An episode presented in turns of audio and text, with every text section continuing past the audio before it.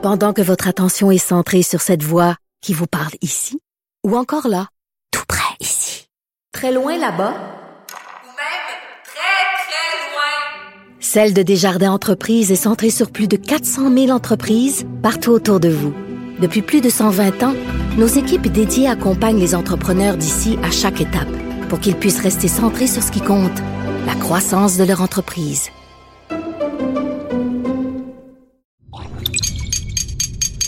Cube Radio.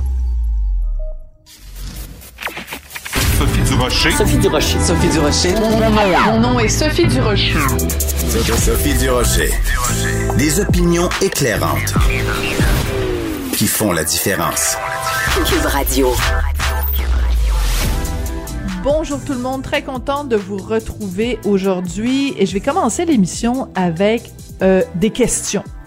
Parce que, écoutez, vraiment, là, bon, ça fait huit mois qu'on est en pleine pandémie et il y a des décisions du gouvernement qui sont incompréhensibles. Moi, quand je regarde ça le matin, euh, je, je, je, ma tête est remplie, remplie de points d'interrogation. Il y a des décisions que je ne comprends pas. Par exemple, euh, j'apprends en lisant le journal de ce matin que le jardin botanique, tous les jardins extérieurs au jardin botanique sont fermés. On n'y a pas accès. Pourquoi? Parce que le jardin botanique, au sens de la loi, est considéré comme un musée. Et on sait que le gouvernement a annoncé euh, que les musées sont fermés. On peut pas aller au musée national des beaux-arts, on peut pas aller au musée d'art contemporain, on peut pas aller euh, au musée à Trois-Rivières, nulle part au Québec. Bon, dans les zones rouges en tout cas. Mais le jardin botanique, c'est un musée de que c'est? J'ai envie de demander vraiment de que c'est. Alors, on n'a pas le droit d'accéder à des jardins à l'extérieur. Ils sont magnifiques, les jardins extérieurs du jardin botanique. C'est un parc absolument fabuleux. On n'a pas le droit parce que c'est un musée. Ça, c'est ma première question. C'est comme, il va falloir que quelqu'un me l'explique, là, ça tient pas debout, pas une seule seconde. Les musées sont fermés, mais les galeries sont ouvertes. Alors, je peux, par exemple, n'importe quand, aller à la galerie euh, Simon Blais, voir une superbe exposition des œuvres de Françoise Sullivan, une des signataires du Refus global, mais je peux y aller voir ses œuvres parce que ces œuvres sont en vente dans une galerie. Mais je peux pas aller au musée des beaux-arts voir les mêmes œuvres de Françoise Sullivan parce que c'est dans un musée. Là, il y a quelque chose qui marche pas. Qu'est-ce qui fait en sorte que Sophie Durocher, qui est dans un musée en train de regarder une œuvre de Françoise Sullivan, c'est un danger pour la santé publique, puis oh mon Dieu, on risque tous d'attraper la COVID puis d'en mourir? Mais que si je vais voir dans une galerie privée des œuvres de Françoise Sullivan, ah là, il n'y a pas de problème. Pourquoi? Parce que je paye. Parce que je peux éventuellement acheter les tableaux de Françoise Sullivan. Ça ne fonctionne pas. Il y a des règles absurdes et c'est notre devoir comme citoyen de questionner l'absurdité de ces règles-là. Quand j'ai vu que les galeries sont ouvertes et que je peux aller voir des œuvres, quand je vois que le jardin botanique est fermé parce que c'est considéré comme un musée, je pousse un grand. Ben voyons donc. Sophie Durocher. Une femme distinguée qui distingue le vrai du faux. Vous écoutez Sophie Durocher. Tous les mercredis, c'est Héroldi, ou devrais-je dire, every Wednesday, we have the pleasure of talking with our friend Jean Héroldi, the fashion mogul of Montreal.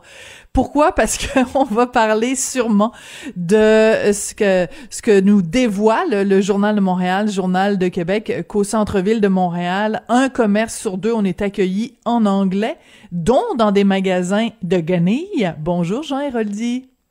Hi, bonjour Sophie. Écoute, euh, on en a parlé de toute façon un petit peu déjà, toi et moi. Euh, je t'avais raconté ma visite chez Uniqlo, là, le nouveau, euh, la bannière Oui. japonaise qui s'est établie au centre-ville de Montréal. Puis je te racontais et je racontais aux auditeurs que euh, j'avais, j'y étais allé quelques jours après l'ouverture et que deux employés sur trois étaient incapables de me parler en français et qui m'ont dit ben là j'arrive de Toronto puis je leur avais répondu ben moi si j'arrive à Toronto et que je parle pas un mot d'anglais je trouverais pas de job. Alors euh, le, le, le reportage du journal vient confirmer ça. Est-ce que toi t'as été surpris des résultats de l'enquête du journal? Ben non, parce que quand on se promène au centre-ville et euh, toutes ces grandes bannières-là qui sont internationales envoient tout le temps des gens qui arrivent de Toronto, qui arrivent des États-Unis. Euh, L'exemple de Zara, je, je trouve que Zara c'est moins pire présentement, mais au début de Zara c'était la même chose. Tout le monde Ah parlait oui? en anglais. Ah et, oui? euh, le monde de ouais, et le monde de la Guinée tout court, là, si on va sur Chabanel, où, où, où il y a des faibles productions maintenant de, de vêtements, toute l'industrie du vêtement est en anglais. Les fournisseurs, moi de mon côté, même mes fournisseurs ne parlent que anglais. Si je parle pas anglais, puis je dois vous dire que moi je n'ai arraché pas mal parce que moi j'ai pas un anglais qui est parfait.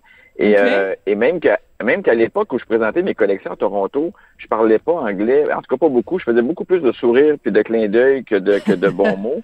Et, euh, et, et pourtant j'avais à me débrouiller vraiment. Et ici à Montréal, euh, on dirait que de plus en plus, c'est, c'est et on dirait que c'est normal pour les gens. Et je peux comprendre un peu Sophie parce que moi j'ai déjà eu chez moi euh, quelqu'un qui m'aidait, là, une fille qui venait de la Philippine, des Philippines, Mhm. et elle euh, devait apprendre le français absolument pour devenir canadienne un jour. Et c'était pris assez au sérieux. Mais j'ai l'impression qu'après, quand ils ont leur, leur papier canadien, ils peuvent amener toute leur famille aussi, et eux ne sont pas obligés de parler français. Et sincèrement, je me mets à leur place. Quand tu arrives ici, dans un petit marché comme la ville de Montréal, puis qui sortent pas beaucoup des... Tu sais, si tu sors pas du pont, t'as pas, pas en tout cas besoin de parler français. Et euh, je trouve ça dommage qu'on n'exige pas aux gens qui s'en viennent habiter ici de parler français parce que c'est sûr qu'on va le perdre, notre français. C'est sûr, sûr, sûr. Moi, mes enfants, et avec Internet et tout ça, je trouve que ça aussi, de plus en plus, on vit en anglais. Moi, mes enfants sont parfaitement bilingues. Euh, ils parlent aussi bien en anglais qu'en français. Mais, Oui, mais c'est correct même si est deux- bilingue. Ouais, Mais- mais... même si on est deux parents francophones, je vois quand même que l'intérêt de l'anglais est de parler avec les amis en anglais et d'écouter des choses quasi uniquement en anglais. Ça change à- par rapport à ma génération, à moi. C'est, c'est, c'est, ça a vraiment, vraiment changé. Et je pense qu'on s'en va vers le pire, en tout cas pour le côté du langage. Moi, c'est mon Mais feeling écoute, que j'ai. Euh, Je te, je te dirais que moi, ça m'inquiète moins. C'est pas cet aspect-là qui m'inquiète. Écoute, moi, quand je suis arrivée au Québec, j'avais 12 ans et, euh, ben, tu sais, j'arrivais de France. Fait que pour moi, l'anglais, c'était vraiment pas quelque chose que je vivais au jour le jour. Mais écoute, quand je suis arrivée au Québec, moi, je passais mon temps à écouter la télévision en anglais. J'écoutais le Cosby Show, j'écoutais Three's Company, j'écoutais... Et je veux dire, ça fait que quand je suis allée euh, euh, à l'université, ben, je suis allée à McGill, après ça, je suis allée à à Columbia, à New York, et moi, je considérais que c'était un plus. Tu sais, je parle, je parle anglais comme je parle italien, comme je parle espagnol. Pour moi, Ouais. c'est pas ça qui m'inquiète. S'ils parlent anglais et qu'ils maîtrisent parfaitement le français, j'ai aucun problème. Le problème, c'est quand Sophie. Mais le, le, le problème, c'est quand euh, il, il, il déconsidère le français, c'est-à-dire qu'il considère que le français, c'est une langue perdue et c'est une langue pas importante. Et c'est ça qu'on voit au centre-ville de Montréal. Parce que ce qu'on voit au centre-ville Ben, de Montréal, c'est- des gens qui ne sont pas bilingues. C'est des gens qui se contrefichent du français. Mais moi, je sens ça aussi des familles. Euh, Sophie, c'est ce que je te dis. Moi, les amis de mes filles, euh, j'ai Ouais. même des gens très proches qui ont deux parents francophones et les enfants, ils parlent, euh, ils parlent français, ils se débrouillent en français, mais ils cassent, ils cassent le Ah français. ouais. Et pourtant, Ah les ouais. deux parents sont francophones. Et ça, je trouve ça inacceptable, premièrement. Mais c'est rendu de plus en plus commun de voir ça, que les parents français se parlent en anglais, les, les enfants euh, vivent dans un monde plus anglophone et, et ils vont devenir des anglophones. Moi, j'ai, moi, j'ai, j'ai écouté, moi, j'ai, j'ai des gens dans ma famille qui aujourd'hui sont rendus des anglophones. Ah ouais. Ça, ça donne une idée. C'est, et, et fait que ça veut dire Ah. que c'est même les francophones qu'il faut qu'ils changent leur manière de faire à ce niveau-là. Ouais, c'est-à-dire que moi, ça me tue quand je vois deux francophones qui se parlent entre eux en anglais. Comme si, tu sais, parce qu'ils vont vers, mettons, une phrase, puis là, ils vont se dire, ah, c'est tellement plus simple de se le parler, de se parler en anglais. Tu sais, il y a tellement d'expressions qui sont tellement plus cool, tellement plus chill en anglais. Know what I mean, tu sais, puis c'est comme, Ouais. ils vont constamment recourir à l'anglais, comme si les le français, ados, ouais. Les jeunes, les ados, ils s'écrivent tout en anglais. Hein. C'est, Ah oui, sur monde, les euh, SMS, toujours là. secondaire, là. En tout cas, Mais je veux euh, revenir- que moi je vois. Oui, alors je veux absolument revenir à ce que tu nous disais. Tu disais le monde de la guenille est en anglais, c'est-à-dire que même à Montréal, si tu veux euh, travailler dans ce dans ce milieu-là, les fournisseurs puis tout ça, ils ne font pas l'effort de te parler en français. Ah, pas du tout. Pas du tout. Parce que premièrement, des fois, Montréal est rendu un petit marché. Ces gens-là font de la business à travers le Canada ou à travers l'Amérique. Euh, ils produisent des élastiques, ils produisent des, des diverses opérations, ils vendent du fil, ils, et, et c'est, c'est vraiment difficile de, de, de parler, euh, de, de se faire comprendre en français. Moi, j'essaie le plus possible. En même temps, je pratique mon anglais parce que je me dis, bon, ça Ah va, oui. ça va m'aider parce que maintenant, tu sais, je suis capable de me débrouiller facilement. Mais moi, j'en ai tellement souffert de pas parler anglais que c'est sûr que, tu sais, aujourd'hui que mes parents, mes, mes enfants parlent anglais, je suis super fier, mais il faut faire attention, faut pas traverser la ligne. Et moi aussi, ça m'insulte quand je vais au centre-ville, puis que la personne, euh, et puis tu sais, moi, j'habite à l'île des Sœurs, là, puis je vais vous le dire souvent, puis, puis je comprends en même temps. À l'île des Sœurs aussi? Euh, à l'île des Sœurs, si je vais au Tim Horton, il y a des, il y a des fois là, que c'est impossible en français. Mais en même temps, Sophie, c'est que euh, souvent, c'est des gens qui sont arrivés au pays, ça fait pas longtemps, puis les francophones d'ici ne veulent pas travailler au Tim Horton. Fait que tu sais, là, Ouais. tu fais comme, ben, pauvre, tu sais, pauvre personne, t'as un peu pitié, puis en même temps, ça, ça fait pas Ouais, mon affaire d'être obligé de... Ouais, Ben- mais c'est pas une excuse, tu sais. Moi, c'est c'est c'est c'est un argument qu'on entend beaucoup. euh, c'est des gens qui viennent d'arriver au pays, mais tu sais, comme mettons, euh, bon, mais tu peux quand même la base. Bonjour, puis merci, puis euh, est-ce que ce sera tout? Tu sais, c'est comme c'est impossible que quelqu'un qui vient d'arriver est pas capable de nous dire au moins des mots de base. À un moment donné, il y a aussi une frustration. Et je te dirais, Jean, qu'il y a aussi l'attitude des Québécois. On est tellement fin, on est tellement accueillant, Ouais. on est tellement tolérant, on veut tellement pas de chicane. Fait que quand on se fait accueillir en anglais, au lieu de se tenir debout puis de se, de se doter d'une colonne vertébrale et d'exiger d'être servi dans notre dans notre langue, on va parler en anglais avec la personne parce qu'on se dit oh mon dieu, elle fait donc pitié.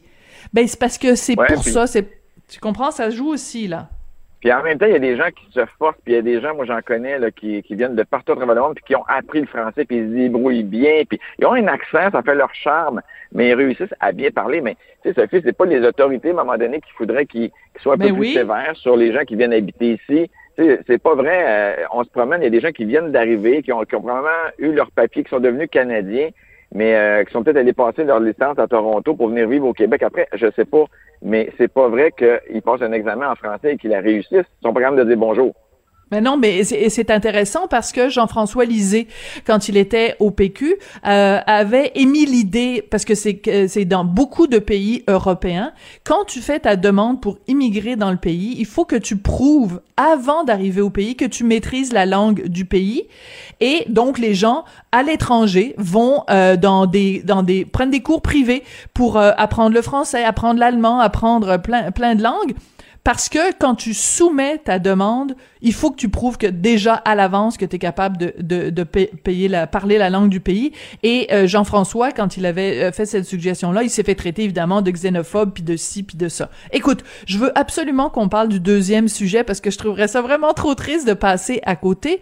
Euh, bu- vu que j'ai euh, au bout du micro Monsieur Mode, écoute, euh, depuis dimanche est disponible sur Netflix la quatrième saison de la série The Crown sur la monarchie britannique et euh, c'est les années 80-90 donc c'est l'arrivée de Lady Di et on voit vraiment ils ont reproduit vraiment à, à la couture près les robes iconiques de Lady Di. Ouais. Alors je veux avoir ton ton opinion là-dessus parce qu'on voit vraiment l'évolution de sa personnalité avec l'évolution de Ben, ses vêtements.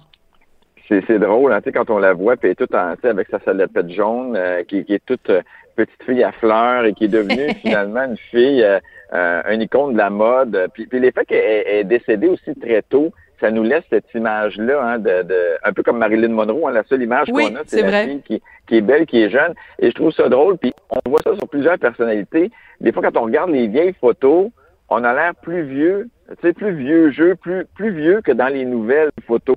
Et ça, quand on regarde euh, même, même des personnalités québécoises, tu sais, c'est vous regardez euh, Claudine Desrochers aujourd'hui. Claudine Desrochers, dans le temps des saisons de Claudine, elle faisait plus ma tante plus vieille, pourtant ça fait 20 ans. Et, eh ben, c'est phénomène. l'habillement, c'est l'habillement qui fait ça parce que c'est les cheveux, ouais. c'est aussi la mode qui est plus actuelle, mais euh, tu sais, Lady Di, quand on la voit danser avec, euh, tu sais, quand elle était là, Ah, Maison mon Dieu. Danser avec John Travolta, avec sa robe noire, euh, là, c'était comme, euh, wow, là, il y a quelque chose qui se passe, euh, c'est plus la petite fille qui... Puis en même temps, ben, tu sais, Lady Di, on comprend que dans ses costumes, il y a toutes les questions d'image aussi de la monarchie, euh, à quoi il faut faire attention, qu'est-ce qu'il ne faut pas dépasser aussi, là. Euh, c'est c'est assez, mais c'est le fun de, de voir qu'ils sont capables de, de recréer comme ça les costumes. Un peu comme dans notre film, Sophie, qu'on va voir un jour, Aline, qu'on va voir les costumes de Céline. Ben là, Mais euh, cette, fois-ci avec Lady Di. Non, mais c'est vraiment frustrant parce que Aline, le film de, de vraiment euh, Valérie Lemercier sur euh, Céline Dion, euh, ça devait être montré à Montréal le 5 novembre dans le cadre du festival Cinémania. Et là, évidemment, à cause des restrictions, les cinémas sont fermés. Donc, euh, le cinéma est en ligne, le festival est en ligne, puis on pourra pas, ils vont pas mettre en ligne le film Aline. Je me suis renseignée, je suis super frustrée. Écoute, revenons à Lady Di. Ce qui est vraiment euh, frappant dans la série The Crown, parce que vraiment la reconstitution historique est absolument hallucinante. Ah, Et c'est de voir aussi que euh, moi je trouve que tu sais c'est une discussion qu'on a eue souvent toi et moi. La mode c'est jamais juste de la mode, c'est jamais juste de la guenille, c'est jamais juste du chiffon. Et c'est euh, euh, intéressant de voir à quel point pour cette femme là qui avait pas d'identité. Tu sais la monarchie c'est il y a la reine puis tout le monde autour vous êtes juste des figurants. Puis elle, en plus, Ouais, était une figurante à côté de Charles, mais que Ouais. euh, sa, sa façon de, de, de s'habiller, euh, ça fait aussi partie de, de du charme qu'elle a exercé. La raison pour laquelle les gens l'aimaient, c'était évidemment sa, sa grande beauté, mais c'était aussi ce qu'elle dégageait de par ses vêtements. Oui, oui. Euh, tu sais, Lady Di dégageait une femme qui tout, le contraire à sa, à sa belle-sœur, je trouvais là, Sarah. Je trouve que Oui. Lady dégagé tu sais, la sagesse, euh, la douceur, le calme, la paix. Je trouvais que c'était hein, c'était vraiment ça qu'elle dégageait. Puis par ses vêtements, ben la même chose. Juste que tu sais, ben vers la fin, elle commençait à être, euh, tu voyais que elle avait eu euh, peut-être quelques frustrations dans son mariage, puis que même dans ses vêtements, tu, tu le voyais qu'elle voulait plus provoquer, elle voulait plus euh, aller euh, se, se mettre plus en valeur, je pense, et avoir plus une personnalité là, qui, qui, qui était à elle et non pas euh, ce qu'on lui imposait.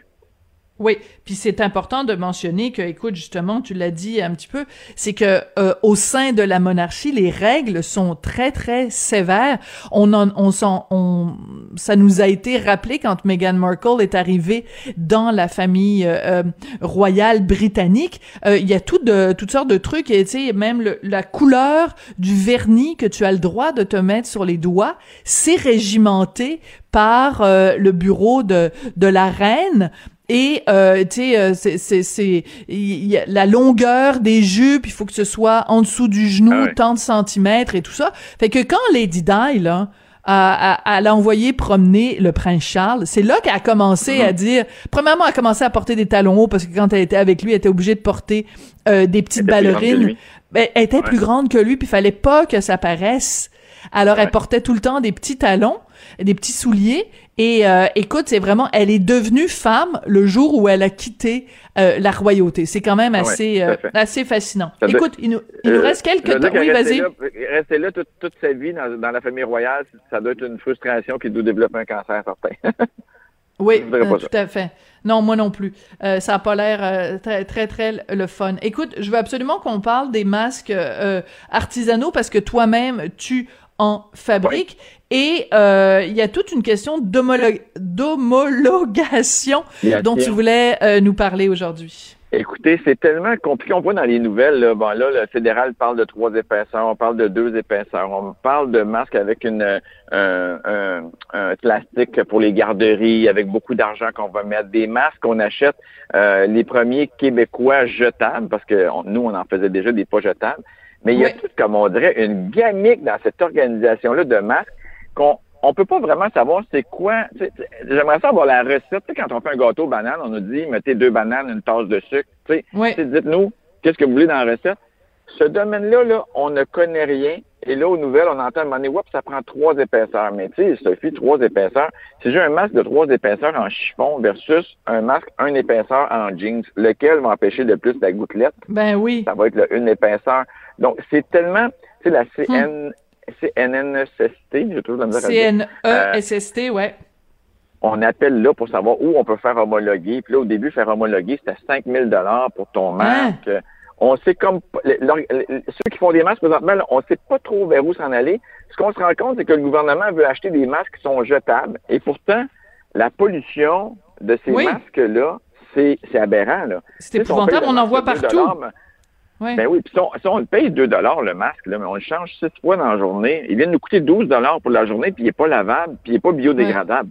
Tu sais, à un moment donné, est-ce qu'on serait capable de s'entendre pour faire un masque qui est lavable, de un, pour l'environnement, je parle pas, je parle pas à mon profit à moi, là, parce que des masques, je vais pas faire ça toute ma vie, mais pour l'environnement, Hmm. c'est épouvantable vers quoi on s'en va, parce que les gens portent des masques, jettent des masques, ça reste, écoute, c'est comme, quasiment comme des, tu sais, le- le- des couches que tu envoies aux poubelles, là, ça prend des années et des années. C'est la à fait même raison. matière sur le dessus. C'est un Euh, très bon et je point. Fait qu'écoute, on va, on va devoir éclaircir cette question-là des masques. C'est vraiment pas clair. Puis t'as tout à fait raison. La question de la On a besoin pollution. Absolument. Donnez-nous la recette du pain aux bananes, s'il vous plaît, pour les masques, euh, monsieur, monsieur Trudeau ou madame, ou Dr. Tam. Écoute, euh, Oui, on en a parlé au tout début, on a parlé de, euh, euh, des, des- de l'anglais, euh, au centre-ville. On n'a pas parlé, par contre, d'Olivier Primo et ses fameuses Slice Gang Pizza. Mais je voudrais quand même à tous ceux qui pensent que la seule façon de réussir, c'est euh, de le faire en anglais, je voudrais dédier, et je pense que tu vas être d'accord avec moi, euh, Jean, je voudrais dédier cette chanson de RBO, I Want to Pong, et c'est là-dessus qu'on va se quitter. À la semaine prochaine. Merci beaucoup, Jean. Bonne On semaine, écoute ça. I Want to Pong. want to find. I want to find.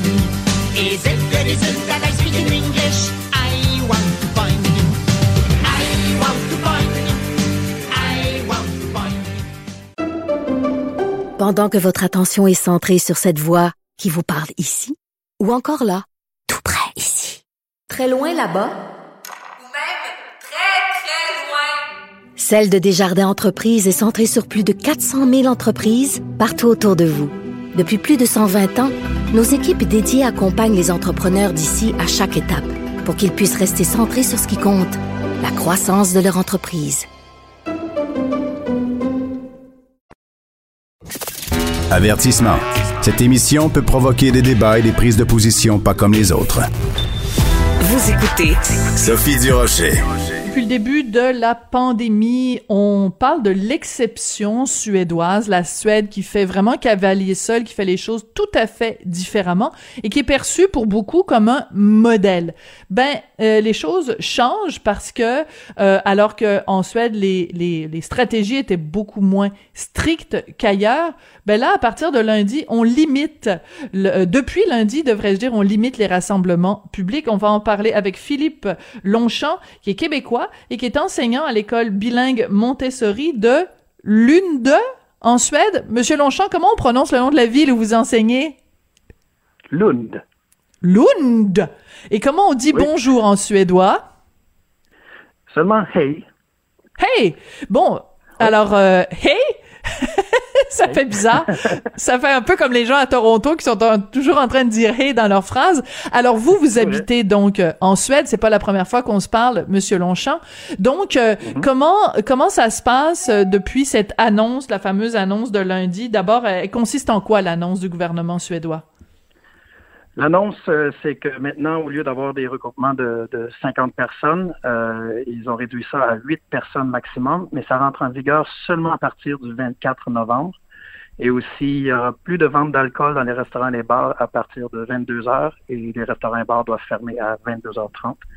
Euh, en fait, ça semble être des mesures euh, très peu contra- contraignantes. Euh, il Ben s'agit oui. aussi juste de recommandations. Puis le gouvernement demande aux gens de prendre leurs responsabilités. Euh, puis c'est aucune interdiction formelle. Ce sont que des recommandations. Alors ça, c'est absolument fascinant parce que euh, habituellement, quand on parle de, la réponse à la COVID, c'est dans la coercition. Il y a des amendes, il y a des contraventions, euh, et, il y a par exemple, quand c'est un, un couvre-feu, par exemple, ben, quiconque se trouve dans la rue alors qu'il y a un couvre-feu, ben, il est puni. Mais là, on parle pas, pas en tout de ça. C'est vraiment la Suède, ils ont vraiment une façon différente de concevoir la relation avec le citoyen. Oui. Mais on en parle quand même parce qu'il y a quand même un, un débat de société ici.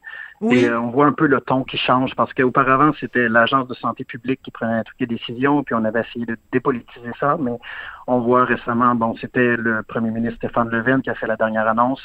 Et Ah. on voit un peu que bon, les, les, les gouvernements ont durci le ton, euh, malgré le fait que c'est quand même un peu plus relax que dans la plupart des pays voisins. Euh, encore là, c'est deux fois pire en Belgique, mais on voit ici vraiment que la deuxième vague a commencé. Même si elle a commencé un peu plus tard que dans le reste de l'Europe, euh, ça va vraiment pas bien. Surtout, euh, Si on voit, par exemple, il y a deux semaines, on avait peut-être un ou deux décès par jour. Euh, Cette semaine, c'était passé de 10 à 20 décès. Et puis, dans les dernières 24 heures, on approche les 100 morts par jour. Donc, on avait aujourd'hui, euh, l'annonce, c'est 96 décès sur le territoire de la Suède. Euh, donc, on voit que ça augmente de façon exponentielle et puis on voit que les gens commencent un peu à remettre en question justement euh, l'approche euh, un peu trop relaxe euh, euh, que l'Agence de santé publique avait pris au départ. Hmm. Et puis, bon, ces recommandations-là ont fonctionné au printemps et puis durant l'été. Et puis maintenant, avec les nouvelles données qu'on voit, euh, je pense que les mesures qui doivent être adoptées à partir du 24 novembre vont probablement être encore plus euh, sévères. Mais euh, encore là, c'est le modèle suédois. Ce ne sera pas très contraignant, ce ne sera pas obligatoire, ça va être des recommandations. Et puis, euh, il n'y a pas d'int- d'interdiction euh, formelle, euh, même pas de porter le port de masque n'est pas obligatoire en Suède. Euh, n'est pas même pas recommandé non plus à l'heure actuelle, mais les données peuvent changer éventuellement et je pense que le suédo moyen va s'adapter. Et euh, la majorité des gens suivent les recommandations euh, de l'Agence de santé publique. Les gens ont un niveau de discipline euh, exemplaire, mais là, il faut voir que ce qui se passe maintenant, c'est que sûrement il y a eu un, un relâchement. Mhm. Euh, et puis, euh, On en paye le prix. on en paye le prix exactement, oui. Alors, ce qui est intéressant de votre perspective, Monsieur Longchamp, c'est que vous êtes enseignant, donc vous êtes en contact au quotidien avec des enfants, avec des parents. Quand vous nous dites là qu'on est rendu, on est passé, il y avait un ou deux morts par jour, puis que là on est rendu à 100 morts par jour, est-ce qu'il y a comme un sentiment de, de panique ou d'inquiétude au sein de la population, les gens avec qui vous vous êtes en contact? Est-ce que vous les sentez plus inquiets, les Suédois? Non, en fait, pas les Suédois, mais euh, beaucoup de mes collègues étrangers, parce qu'on est une école Ah oui? internationale. Et puis, euh, Oui. C'est souvent les gens qui, re- qui regardent la télévision, qui euh, écoutent les nouvelles à la radio dans les, des pays étrangers. Ils- les Suédois ils sont beaucoup plus relax et beaucoup plus confiants. Euh, mais euh, nous, les étrangers, on remet en question un peu plus facilement, peut-être. Euh, je pense que c'est c'est de bonne guerre. Donc, ça veut dire qu'il y a vraiment, euh, on parle de l'exception suédoise, on parle du modèle suédois, on parle du comportement suédois. Il y a vraiment quelque chose dans l'ADN suédois qui fait que non seulement on est discipliné, non seulement on a simplement besoin que le gouvernement nous recommande quelque chose pour qu'on le fasse, mais en plus on a une certaine attitude peut-être face à la maladie, face à l'adversité. Oui, c'est une bonne analyse. Je crois que vous avez bien raison. Et puis, euh, euh, encore là, c'est, c'est, euh, je généralise encore parce que Oui, même oui. si c'est une majorité de la population euh, qui prend ses responsabilités puis qui, euh, qui, qui fait attention, on voit que euh, il y a certaines personnes qui qui font pas très attention. On entend des, des gens tousser, mais ce qu'on recommande aux gens ici, le, le, le plus important, par exemple, comme vous avez mentionné, l'école, c'est qu'aussitôt qu'on a le moindre petit symptôme, on reste à la maison. Et puis, on reste à la maison 48 heures après avoir eu les derniers euh, symptômes. On peut se le permettre ici. On a un, un État-providence qui nous aide justement à faire en sorte qu'on ne perd pas notre salaire si on reste à la maison dans ces cas-là. Ah oui. Euh, c'est c'est assez généreux. Euh, donc, ça nous permet justement de, de, de faire attention comme ça. Euh, et puis, euh, les parents, par exemple, maintenant, nous aussi, on a durci le ton un peu à l'école. Les parents n'ont plus le droit de rentrer dans l'école pour aller chercher leurs Hmm. enfants euh, après les, les cours. Euh, on veut qu'ils attendent à l'extérieur. On a plus de distance, euh, par exemple, dans la queue à la cafétéria. Mais c'est quand même difficile. Les corridors, c'est étroit dans une école. Les adolescents, ça, ça va de tous les côtés. On essaie de faire des, des lignes de démarcation autour du- du bureau du professeur, mais c'est difficile à faire respecter. Et puis, euh, nous, dans l'école ici, euh, pratiquement personne qui porte de masque. Euh, en fait, euh, il y a encore un débat là-dessus. Euh, ça pourrait changer, mais à l'heure actuelle, le, le- le masque n'est même pas recommandé parce que euh, il y a des experts qui disent que ça pourrait être néfaste euh, parce que bon, les gens se le replacent constamment avec les doigts, ils se portent les mains Ah, au visage ça. plus souvent. Et Mhm. surtout les enfants, le, le- faut savoir le porter le masque si s'il veut être efficace, ou si, si on veut qu'il soit efficace, pardon. Et, Ah oui, c'est ça. donc, mais on entend de plus en plus parler euh, maintenant les, les partis d'opposition, par exemple, commencent à dire euh, qu'il faut euh, avoir des mesures plus sévères, mais personne n'ose dire qu'il faut avoir le port de masque obligatoire. Il y en a certains qui disent qu'on devrait l'avoir dans les transports en public. Euh, encore là, il y a des régions qui ont euh, des, des, mesures euh, un peu différentes euh, des recommandations euh, de l'Agence de santé publique de la Suède. Mais il y a une autre différence aussi, c'est que oui, à la première vague, c'était surtout concentré dans la région de Stockholm. Donc les gens ici dans la région, dans le sud du pays, on prenait Mhm. peut-être pas ça autant au sérieux, Ah, mais là, ah. on voit vraiment que la deuxième vague, elle est euh, à la grandeur du pays. Un peu comme chez nous au Québec, c'est-à-dire que la première vague au printemps, c'était très très très restreint Montréal et la couronne euh, autour de, de, de, de Montréal. Et ben là, euh, la deuxième vague, c'est euh, le Saguenay, Québec, euh, tu sais, c'est vraiment c'est la province au complet. Là, c'est c'est quasiment rouge partout. Ça ressemble vraiment Donc, beaucoup. ça oui. change. C'est vraiment Mais- le Québec et la Suède ont beaucoup de choses en commun. Et oui, puis, ben oui, ben oui, puis la taille de la population, oui.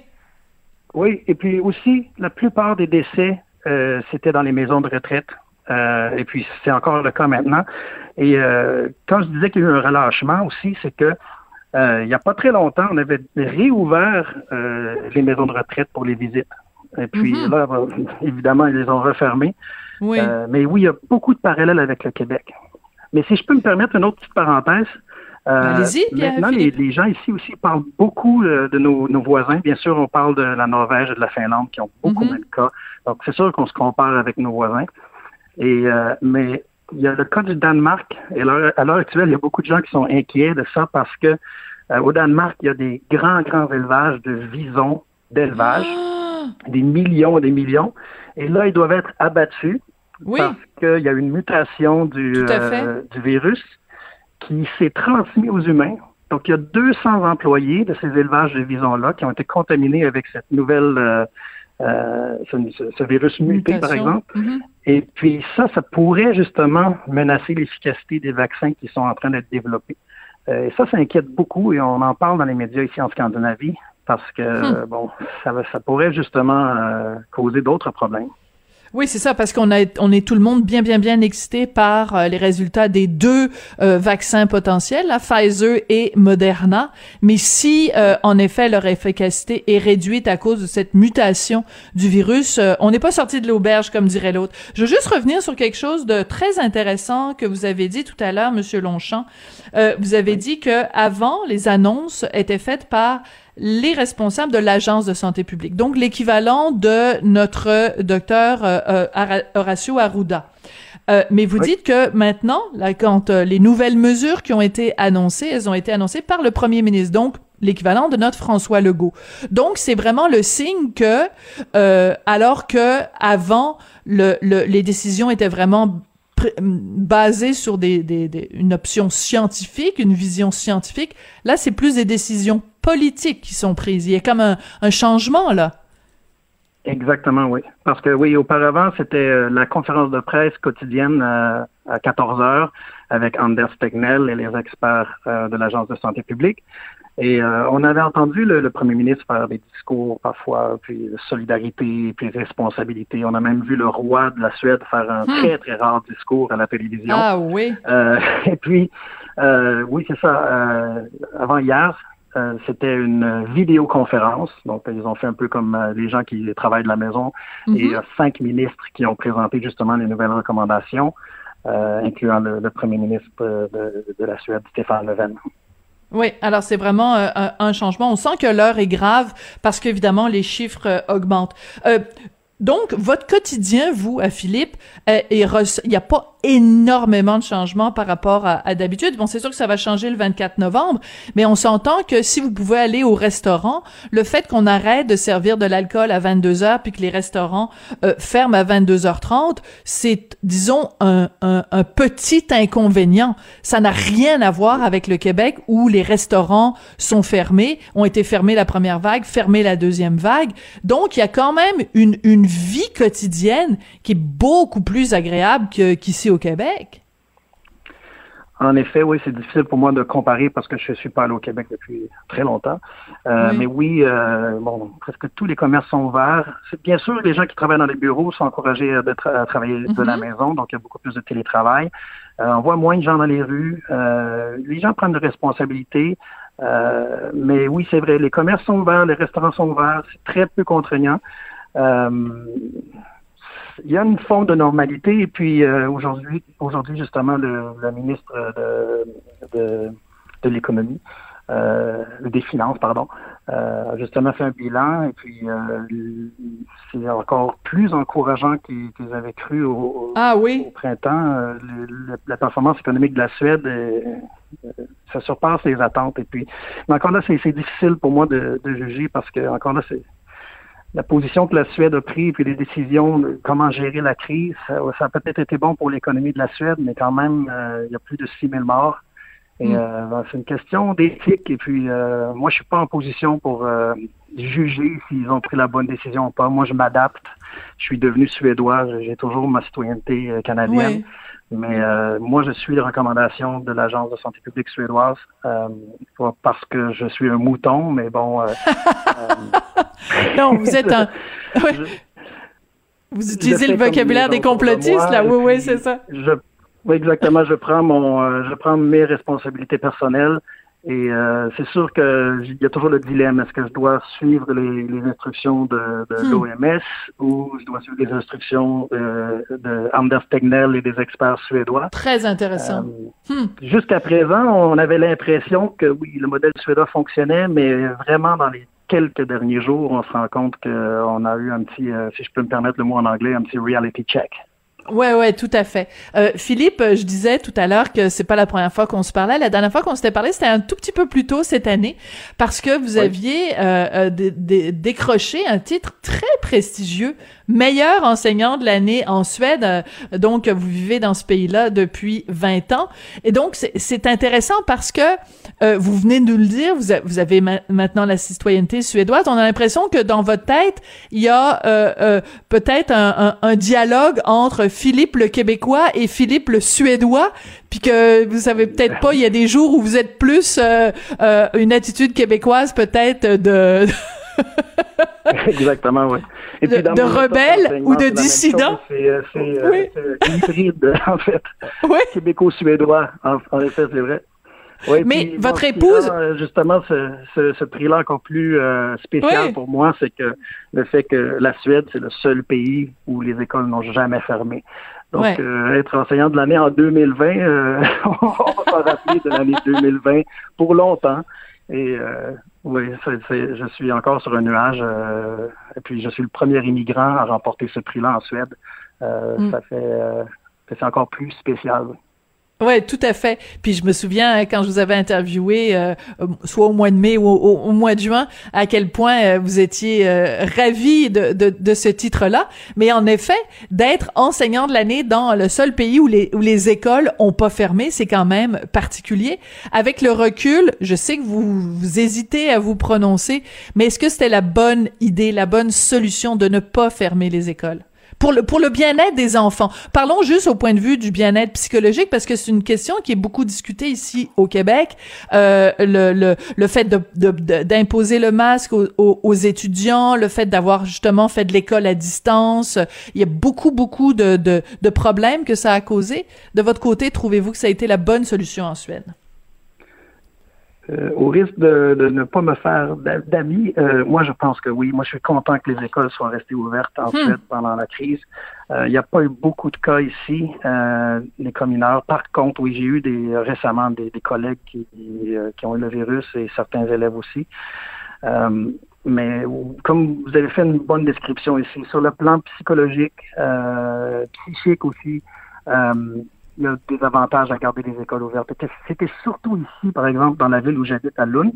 C'est Oui. une ville avec un, un centre hospitalier universitaire important. Et puis au début de la crise, on nous disait les travailleurs essentiels ont besoin d'avoir les enfants à l'école, on a besoin des infirmières, on a besoin des médecins. Hmm. Et puis nous, on était des profs.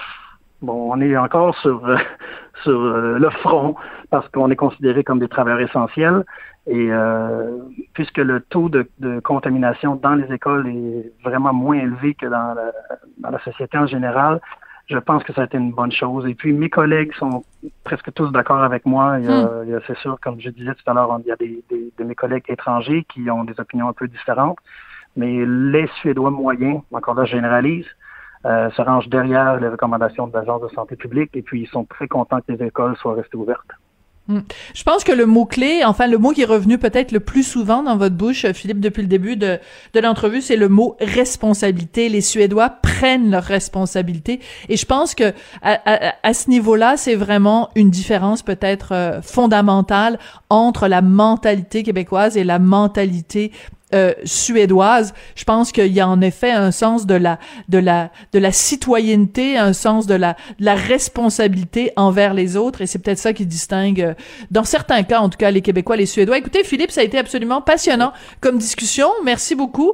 Et euh, ben écoutez, Merci beaucoup, saluez les euh, les les petits étudiants, les jeunes étudiants de Lund.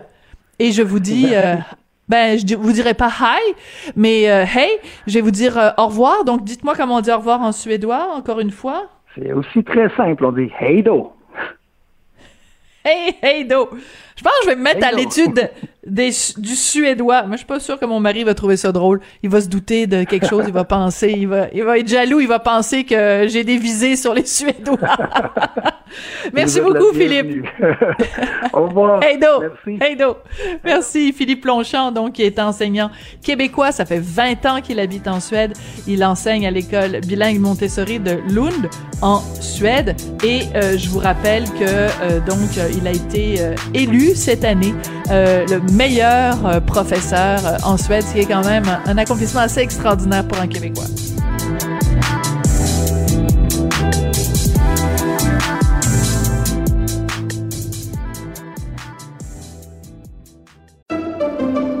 Pendant que votre attention est centrée sur vos urgences du matin, vos réunions d'affaires du midi, votre retour à la maison ou votre emploi du soir, celle de Desjardins Entreprises est centrée sur plus de 400 000 entreprises à toute heure du jour.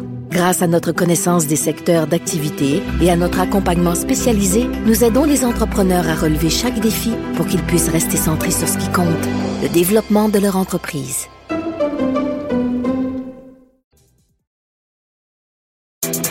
Sophie Durocher.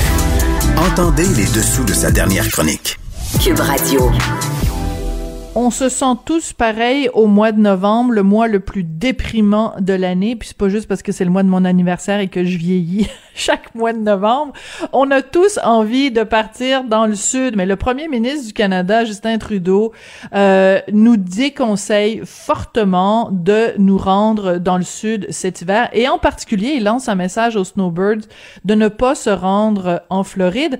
Ben, on va parler à quelqu'un qui est déjà en Floride, donc euh, qui n'a que faire des enseignements de Jocelyn, de Ju- Justin Trudeau, pardon, c'est Jocelyne Cazin. Bonjour Jocelyne. Bonjour Sophie, ça va bien? Oui, ça va très bien. Et toi, écoute, on se connaît dans la vie de tous les jours, donc on va se tutoyer si tu le veux bien, Jocelyne. Euh, comment as-tu réagi quand euh, tu as appris que le premier ministre du Canada, donc, recommande aux snowbirds de rester à la maison? Ben, je ne ferai pas ma- mon bébé Lala en disant gna gna gna gna gna. non, je, je ne dirai pas cela. Je, je trouve, je trouve que euh, Justin Trudeau agit en premier ministre.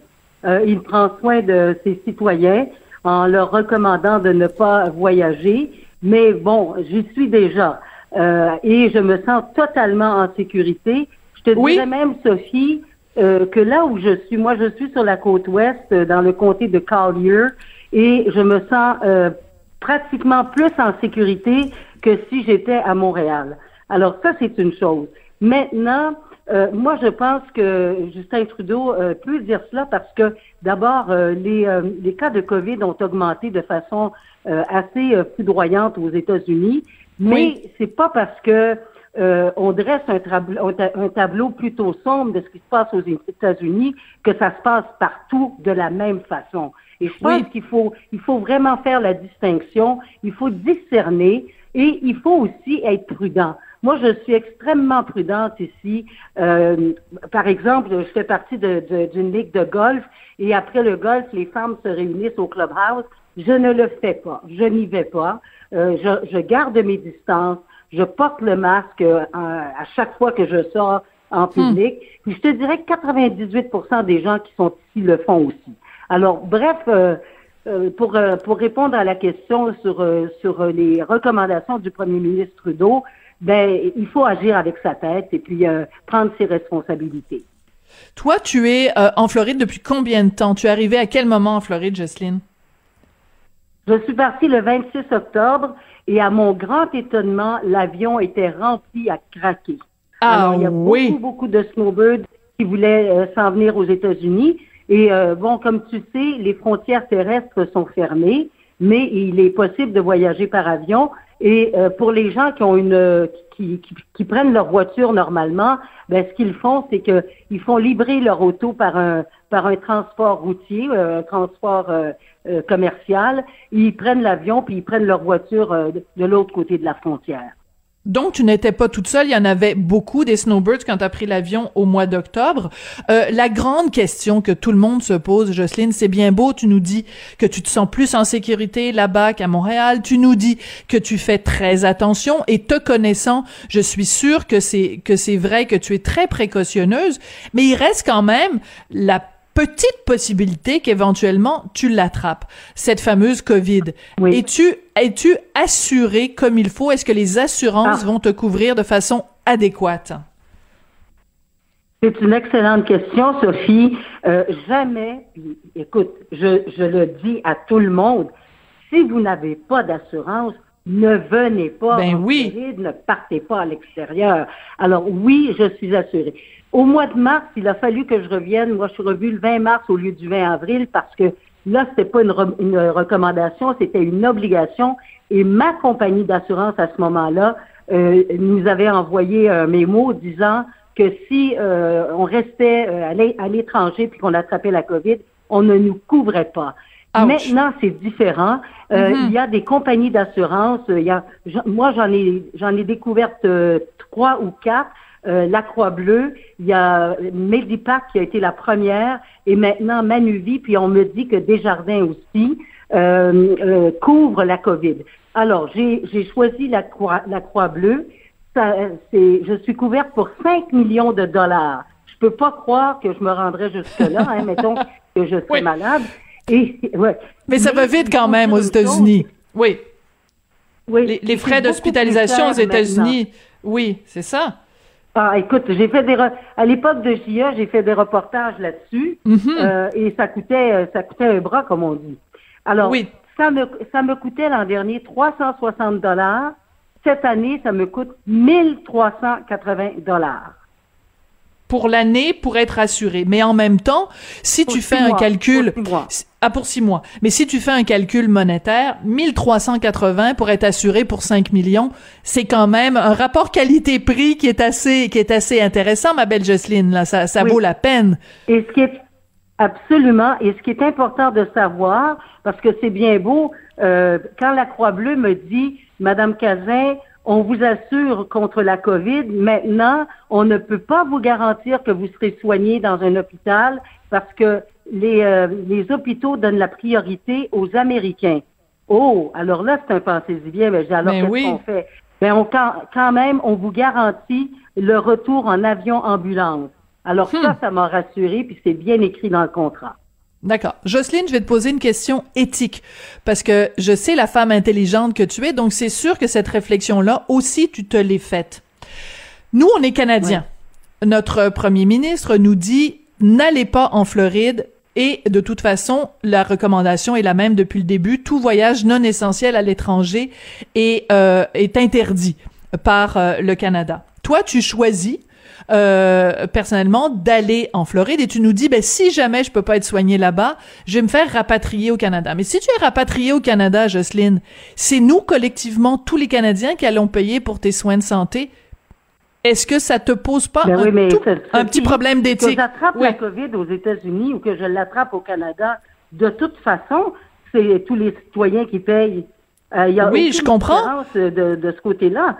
Si j'attrape la mais- COVID à Montréal, qui va payer?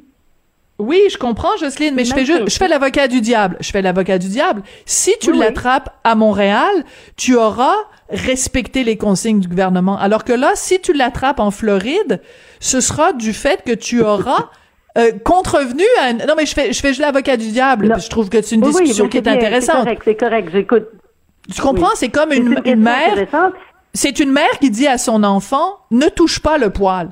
Ben si tu touches le poil puis que tu te brûles, ta mère elle va peut-être être un petit peu fâchée contre toi en te disant ben je t'avais dit de pas mettre ta main sur le poil.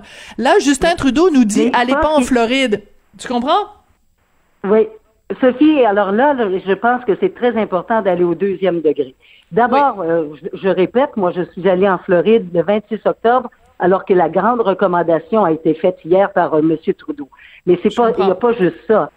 Que veut dire M. Trudeau dans son message, c'est que ça sera pas comme au mois de mars. Au mois de mars, là, puis au mois d'avril, puis au mois de mai, quand les gens étaient à l'extérieur, le gouvernement a payé pour le retour des citoyens euh, qui, qui, étaient, qui étaient pris à l'étranger.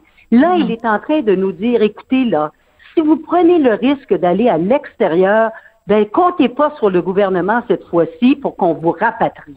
Mais- D'accord. Alors, je suis tout à fait d'accord avec ça, complètement.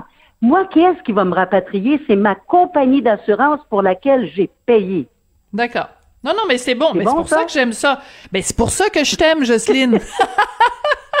c'est pour ça que j'aime avoir des discussions Non, non, mais avec toi. Écoute, ben oui, non, mais c'est parce que c'est important que les gens le sachent.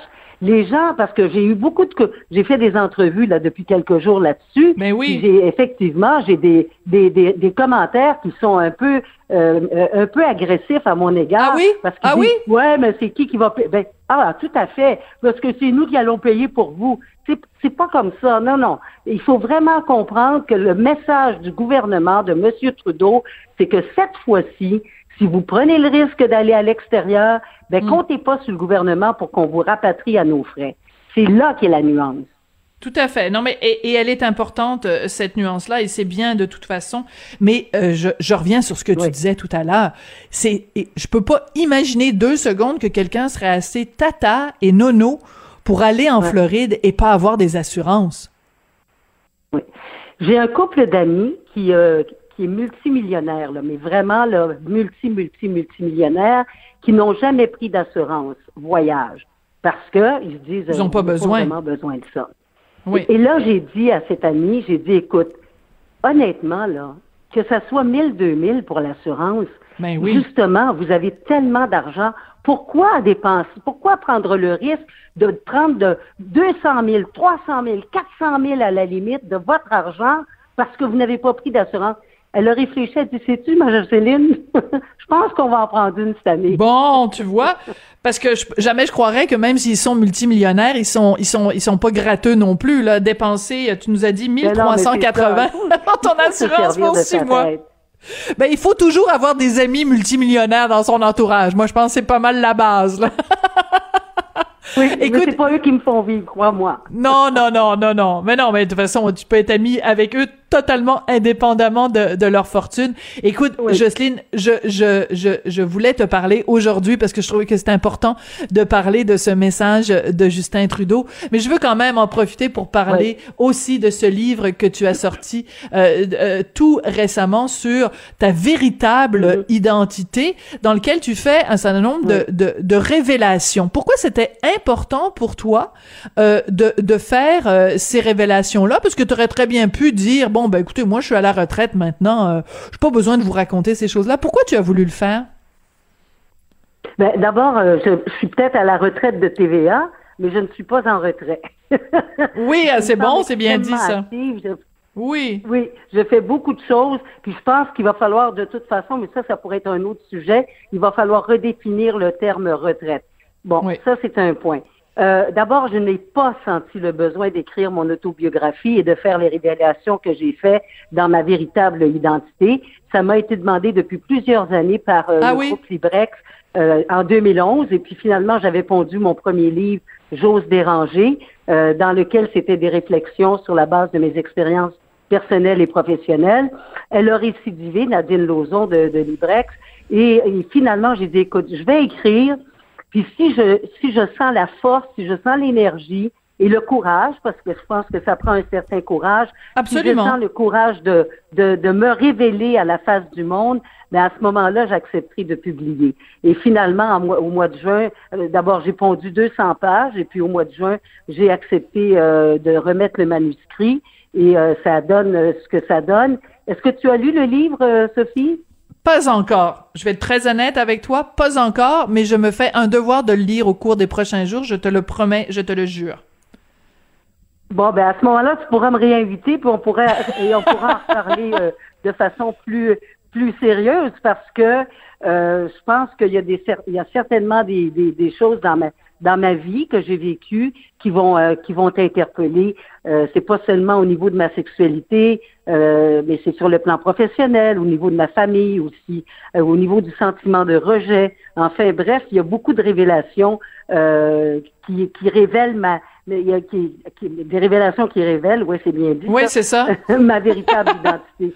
Alors, Mais- euh, mais, mais, je, peux, je peux dire une chose, c'est que depuis la première entrevue que j'ai accordée, euh, c'était à Paul Arcan, honnêtement, je me sens tellement libérée et j'espère que les femmes et aussi les hommes qui vont lire mon livre vont, vont, vont arrêter d'avoir cette espèce de boule à l'intérieur de la poitrine qui nous assaille pendant toutes ces années. C'est vraiment comme ça que tu te sentais? T'avais une boule parce que tu n'étais pas, euh, Ah, tu ne. Tu ne montrais pas la vraie Jocelyne. Ben, nous, on la connaissait dans ta Oui. vie privée, évidemment, mais le grand public ne la connaissait pas, la vraie Jocelyne. C'était vraiment comme une boule? Ah, écoute, c'était une boule à l'intérieur de la poitrine, euh, une, une angoisse. Moi, j'ai, j'ai toujours Hmm. dit que j'étais une angoissée, mais, mais je savais pas nécessairement pourquoi, mais là, je le sais parce que je l'ai plus, cette boule-là. Ben écoute, alors je te promets que je lis ton livre et que la prochaine fois qu'on se parle, on pourra s'en parler euh, plus en détail. Mais euh, je voulais le mentionner, pas faire semblant que le livre n'existait pas, mais je voulais évidemment te parler aussi de ta présence euh, en Floride. C'était c'était ça le sujet du jour. Mais écoute, je t'embrasse à distance. Maudite chanceuse, dis-nous donc pour en terminant, euh, je dis ça avec affection évidemment. Euh, dis-nous donc quel temps il fait en Floride aujourd'hui?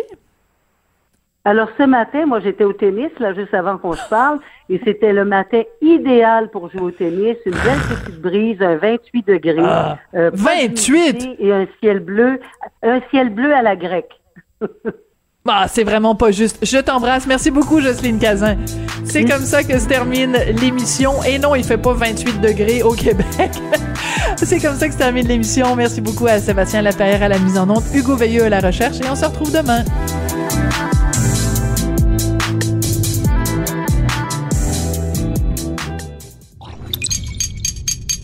Cube Radio.